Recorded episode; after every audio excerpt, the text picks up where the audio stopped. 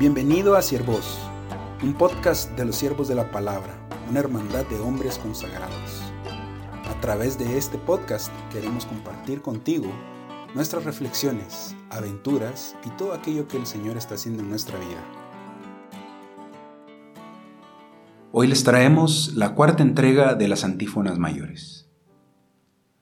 O llave de David y cetro de la casa de Israel, que abres y nadie puede cerrar Cierras y nadie puede abrir.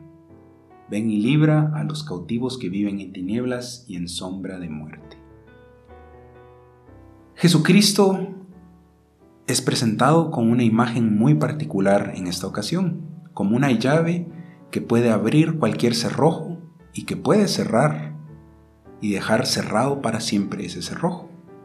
Una llave maestra, pero al mismo tiempo un cetro, un cetro sobre su pueblo, un signo de autoridad, entonces Jesucristo es presentado como aquel que tiene la autoridad para abrir y cerrar hacia la vida, hacia la luz, hacia la gloria, hacia la paz.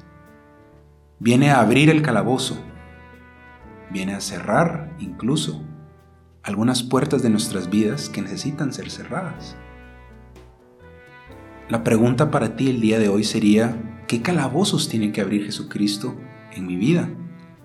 Pueden ser calabozos relacionales, probablemente reconciliación, probablemente retomar alguna amistad o incluso evangelización. Personas que tengo cerca que necesitan conocer del Señor y que no me he atrevido en todo este tiempo a presentarle a ellos pero también no necesariamente tienen que ser calabozos que tiene que abrir el Señor, puertas que tienen que cerrar, puertas de pecado, puertas de sanación y liberación interior, cosas que tal vez hemos ido cargando por muchos años, que estamos conscientes de ellas, pero que muy probablemente hemos perdido la esperanza de hacer algo al respecto. Y sí, puede ser que nosotros no podemos hacer mucho al respecto, pero el Señor sí lo puede hacer, porque Él tiene toda la autoridad y todo el poder y toda la gloria sobre toda la creación.